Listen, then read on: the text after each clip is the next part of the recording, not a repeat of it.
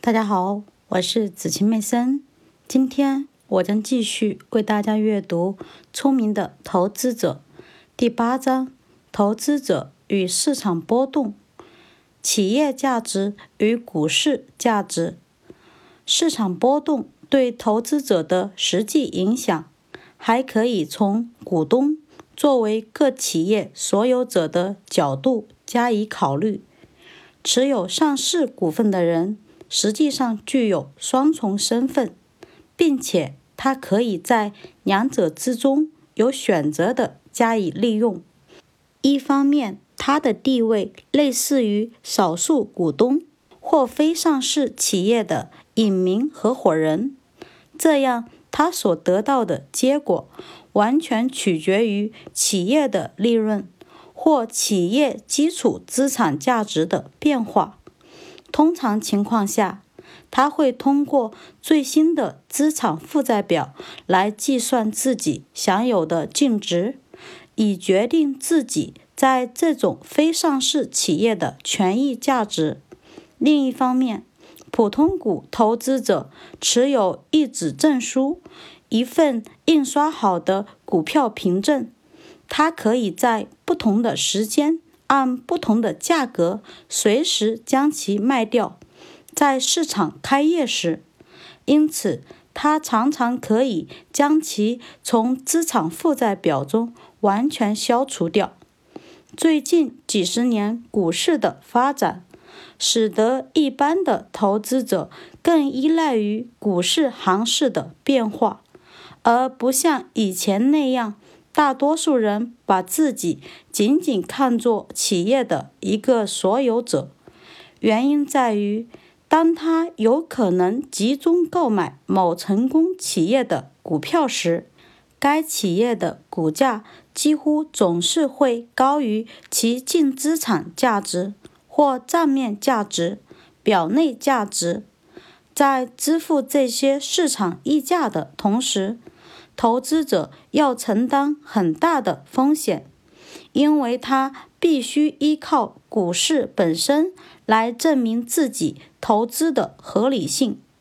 在如今的投资领域，这是一个最重要的因素，而且它没有得到应有的关注。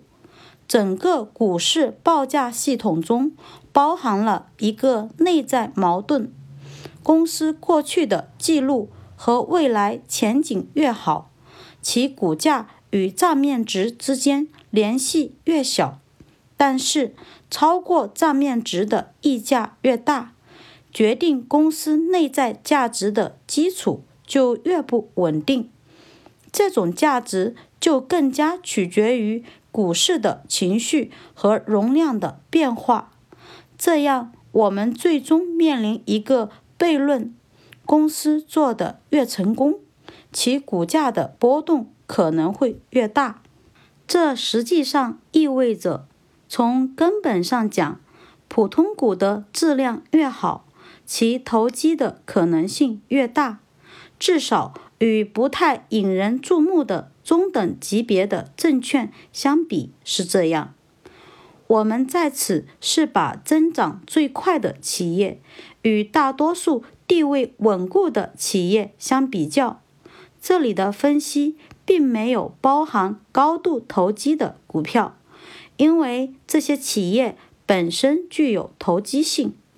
上面所说的理由可以解释大多数成功的优秀企业经常出现的价格偏差行为。最好的一个例子就是 IBM 这家大企业。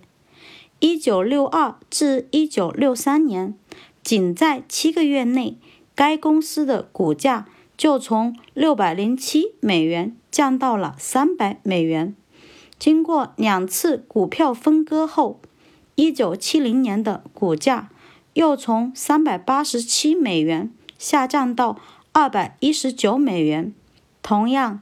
近几十年，施乐公司的利润增长更加引人注目。其股价在1962至1963年从171美元降到了87美元。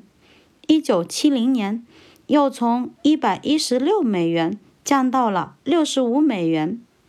这种股价暴跌，并不是表明人们对两家公司未来的长期增长产生了怀疑，相反，它反映了人们对溢价缺乏足够的信心。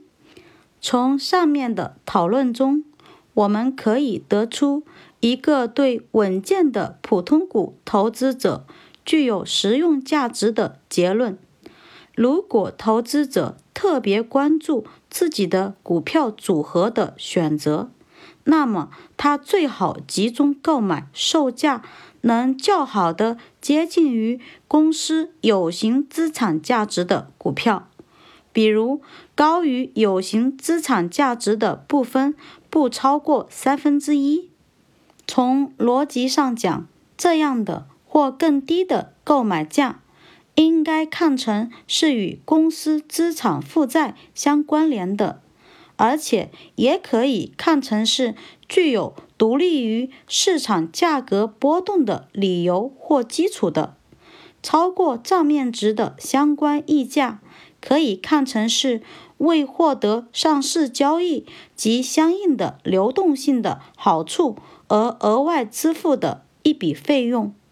这里有一点需要注意：股票的稳健投资并不仅仅在于购买价接近于其资产价值，除此之外，投资者还必须要求合理的市盈率。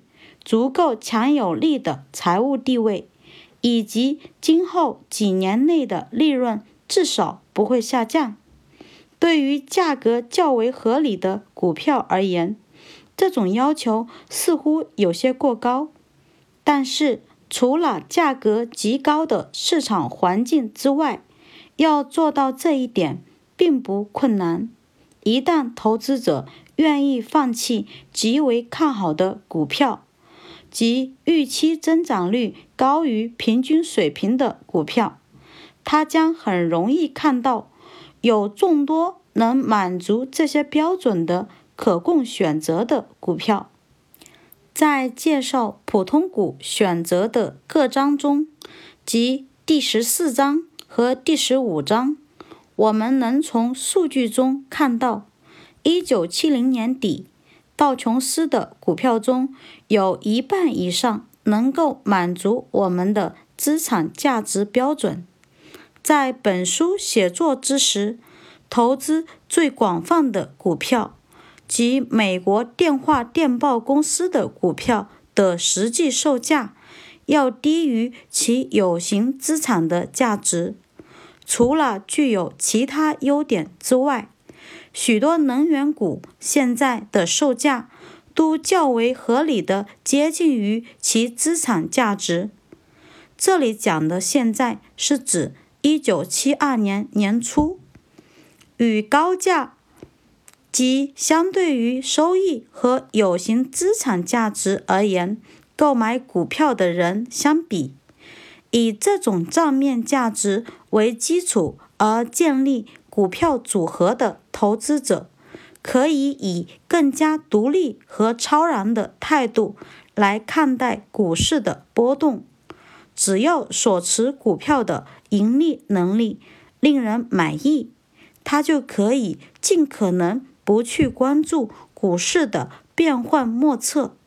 此外，他有时还可以利用这种变幻莫测来展现自己。贱买贵卖的高超技巧。